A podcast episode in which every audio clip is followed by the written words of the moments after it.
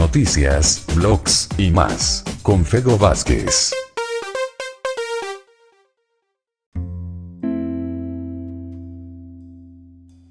Pues con la novedad que esta mañana a las 8 de la mañana explotó un polvorín, un polvorín para quienes no sepan, pues es un lugar donde se fabrican cohetes y todo tipo de pirotecnia, pues explotó en Tultepec y ya se reportan dos muertos a este momento que son las 9.49 de la mañana.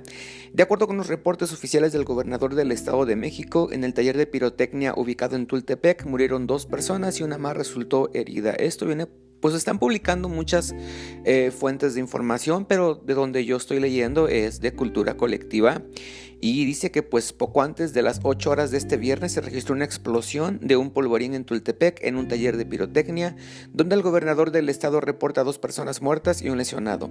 El mandatario estatal Alfredo del Mazo indicó que ya se encuentran en el lugar elementos de protección civil del Estado de México, elementos de seguridad pública y bomberos para atender una explosión en el taller clandestino de pirotecnia. Ay, Dios mío, pues así las cosas. Dice, además, el mandatario estatal señaló que instruyó al coordinador general de protección civil del Estado de México, Luis Felipe Puente, para coordinar acciones para salvaguardar la integridad de los habitantes de la zona. Miren, este es un problema que ya viene de muchos años. Em, siempre eh, va a haber accidentes, em, por más que los quieran prevenir y voy a dar una opinión a lo mejor tonta para todos los que me escuchan. No compren pirotecnia, eso es todo.